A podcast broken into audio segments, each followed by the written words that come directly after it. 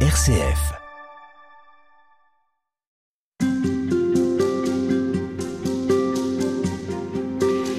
Y a peu de livres qui semblent aussi désuets que celui de l'introduction à la vie des votes écrit par Saint François de Sales.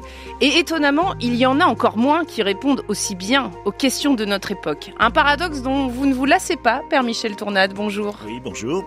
Vous êtes euh, prêtre et curé de paroisse à Annecy. Vous êtes euh, toujours aussi curieux des écrits de Saint François, à propos duquel vous publiez votre troisième ouvrage.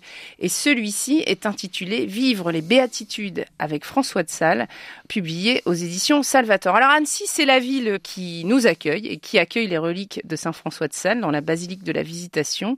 C'est à quelques minutes à pied euh, d'ici, mais c'est bien plus que cela aussi. Quel lien entre Annecy et Saint François de Sales et vous-même? Eh bien, euh, d'abord, je suis au Blas de Saint-François de Sales, je suis religieux, donc, euh, et dans l'esprit de cette pensée, de cet humanisme de, de Saint-François de Sales. Voilà, et puis Annecy, ben, évidemment, a été très marqué par euh, la présence de, François de Sales, euh, je dirais aussi bien au niveau religieux que au niveau humain, tout simplement. Alors vous proposez de relire Saint François de Sales à partir de, son livre Introduction à, à, la vie dévote. C'était devenu pratiquement un best-seller, on pourrait dire aujourd'hui. Qu'est-ce que la dévotion pour Saint François de Sales? Parce qu'aujourd'hui, c'est presque rédhibitoire, la dévotion. Ça parle peu et pourtant, il y a un véritable sens à ce mot. Oui, euh, je pense un peu à cause de Molière et des faux dévots. Hein, on a tous en, en tête euh, Tartuffe. Au temps de François de Sales, donc euh, début du XVIIe siècle, tout début du XVIe siècle, c'est un mot moderne. C'est un mot qui implique à la fois une très grande euh, volonté euh, de s'inscrire dans la spiritualité, et je crois que c'est très très moderne. Alors peut-être c'est pas seulement la spiritualité chrétienne de nos jours, mais enfin, disons la dimension spirituelle euh, intérieure euh, qui vraiment euh, va servir de, moteur à l'existence. Et puis un engagement, hein, c'est-à-dire que le dévot n'est pas celui qui est simplement perdu en extase dans le fond d'une église sombre, mais c'est celui qui va gonfler les ballons le jour de la fête des voisins, c'est celui qui va s'engager pour le voisinage, c'est celui qui va véritablement être acteur dans la cité et non pas spectateur seulement. Et ça c'est nouveau, Saint François de Sales, sa ligne, c'est vraiment de dire que chacun là où il est, peut jouer et doit jouer le rôle qui lui revient. Oui, parce que le dévot, euh, c'est quelqu'un qui est en devenir de sainteté. Alors ça, ça fait peur. Ça amuse François de Sales d'ailleurs. Il dit, euh, en général, on voit la sainteté comme un régime. J'avais dans ma communauté un religieux âgé qui, à qui les médecins faisaient suffisamment peur pour qu'il suive un régime. Alors bon, il avait trouvé la solution, marqué. Il prenait d'abord son régime, puis ensuite il mangeait du reste. Hein. Mais euh, disons que c'est pas un régime. Euh, euh, la sainteté, c'est une réponse à une découverte fondamentale que donne François de Sales, que l'on est aimé par Dieu avec ce que l'on est, et non pas ce que l'on devrait devenir ou ce, que l'on est censé être, mais avec ce que l'on est. Et donc, euh, c'est ça, c'est une réponse, c'est dans l'état de vie qui est le sien. Donc, c'est la sainteté de la porte d'à côté, comme dirait le pape aujourd'hui, hein, c'est-à-dire là où nous sommes, nous sommes en chemin de, de, sainteté. Et alors, vous, vous avez choisi de lire Saint François de Sales sous l'angle des béatitudes. Vous avez intitulé votre livre Vivre les béatitudes avec Saint François de Sales, et vous déclinez tout au long de, votre livre la façon dont on peut vivre ces béatitudes sous l'éclairage de Saint François de Sales. Alors peut-être avant de commencer, on, peut entendre ce texte tiré de l'évangile de, Saint Matthieu, versets 1 à 12, et c'est le chapitre 5. Et je vous propose d'entendre ce texte lu par Hubert Hartig. Voyant les foules, Jésus gravit la montagne. Il s'assit, et ses disciples s'approchèrent de lui. Alors, ouvrant la bouche, il les enseignait. Il disait, Heureux les pauvres de cœur, car le royaume des cieux est à eux. Heureux ceux qui pleurent, car ils seront consolés. Heureux les doux, car ils recevront la terre en héritage. Heureux ceux qui ont faim et soif de la justice, car ils seront rassasiés. Heureux les miséricordieux, car ils obtiendront miséricorde. Heureux les cœurs purs, car ils verront Dieu. Heureux les artisans de paix, car ils seront appelés fils de Dieu. Heureux ceux qui sont persécutés pour la justice, car le royaume des cieux est à eux. Heureux êtes-vous si l'on vous insulte, si l'on vous persécute, et si l'on vous dit faussement toutes sortes de mal contre vous à cause de moi. Réjouissez-vous, soyez dans l'allégresse, car votre récompense est grande dans les cieux. C'est ainsi qu'on a persécuté les prophètes qui vous ont précédés. Alors, Père Michel Tournade, vous ne faites pas simple parce que vous prenez un texte qu'on croit connaître par cœur, dont on a le sentiment d'avoir déjà entendu euh, des dizaines de fois chacune des phrases, et vous les éclairez en plus d'un ouvrage qui date du XVIIe siècle. Et pourtant, vous parvenez, en rapprochant euh, ces deux textes, à nous dire combien ils sont actuels pour aujourd'hui, pour nous, dans notre vie. Et vous commencez avec Heureux les pauvres de cœur, heureux les pauvres en esprit. Euh, c'est vrai que la pauvreté, ça fait pas rêver. Ça fait pas rêver. Et je pense que, pour euh, reprendre votre votre remarque, euh, les béatitudes c'est d'abord un chemin de bonheur. Hein. C'est-à-dire c'est peut-être pas la première idée que l'on a à propos de la relation du projet que Dieu pourrait avoir pour nous. On a l'impression que ça devrait être un devoir euh, extrêmement euh, rigoureux, etc. C'est d'abord un chemin de bonheur. Hein. Je crois que ça c'est incontestable.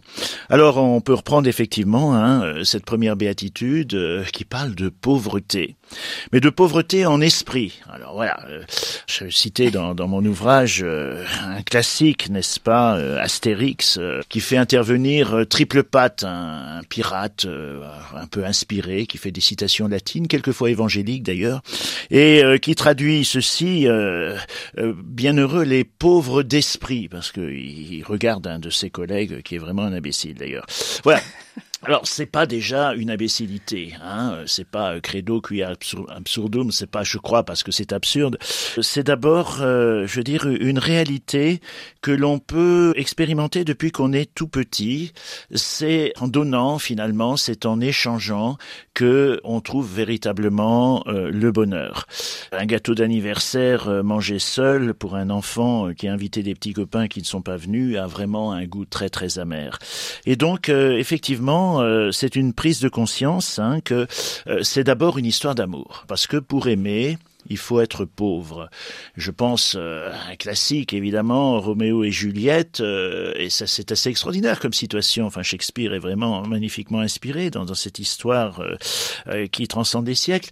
Roméo, par exemple, est pauvre au moment où il commence à aimer Juliette. Il va se départir de son statut social, il va prendre des risques, il va aller sous ce balcon où il peut être menacé à tout moment, sous la, le balcon d'une maison ennemie, etc euh, il est l'héritier, il est prêt à abandonner même euh, son statut euh, d'héritier d'une grande famille, etc. Il faut se faire pauvre pour aimer. Et Juliette, c'est pareil, hein, on a tout à fait la symétrique, hein, qui va effectivement écouter une voix qui vient de la nuit, qui va s'appauvrir de sa sécurité, de son confort, de, de tous ses préjugés, etc. Voilà, cette première chose d'abord, hein, je crois que pour ben voilà, pour aimer, il faut être pauvre, pauvre de cœur, dit, dit la béatitude et ça, c'est le premier préalable. C'est vrai qu'à part pour euh, l'amour, on a du mal à comprendre ce qui pourrait nous donner envie d'être pauvre. Ben, je crois que c'est ça. Enfin, c'est-à-dire au fond, si je suis plein de moi-même, y a-t-il une place pour l'autre hein euh, Donc euh, voilà, celui qui ou celle qui aime dit je t'aime parce que tu n'es pas moi. Hein donc ça, c'est vraiment essentiel. Et pour François de Sales, c'est un préalable incontournable. Dans l'introduction à la vie des donc, il commence par dire prenez du temps pour sentir que vous êtes aimé par Dieu. Euh, si vous n'êtes pas convaincu de ce préalable, c'est pas la peine d'aller beaucoup plus loin. Alors évidemment, on dit ben oui, on le chante, Dieu est amour, etc. Euh, Dieu aime l'humanité, mais François de Sales, il faut passer du nous au tu.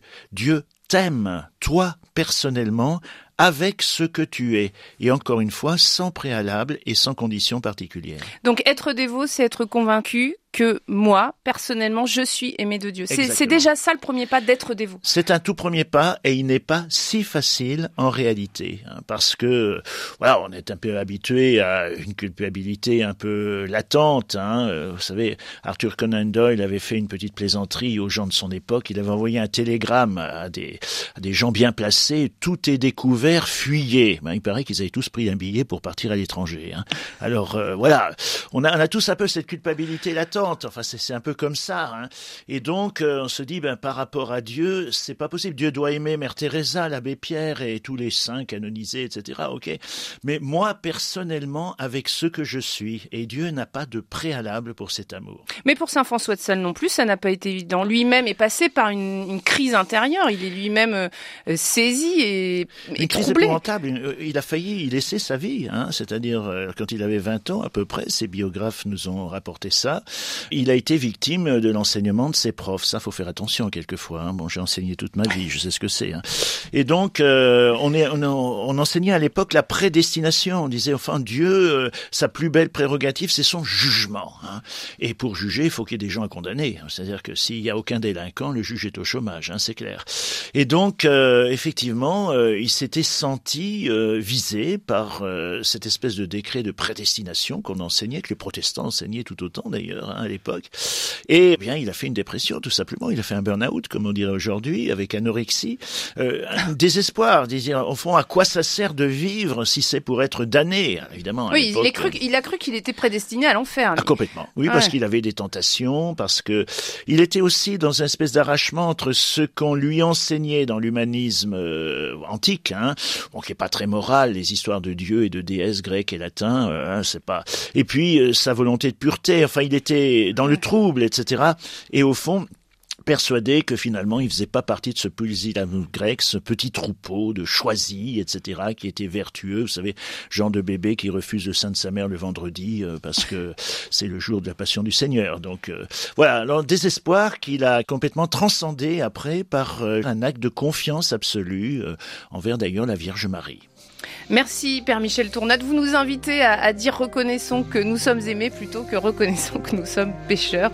Et je rappelle que vous êtes prêtre et curé de paroisse à Annecy et toujours euh, curieux de Saint François de Sales dans cet ouvrage que vous avez intitulé Vivre les béatitudes avec François de Sales publié aux éditions Salvatore. Merci à vous.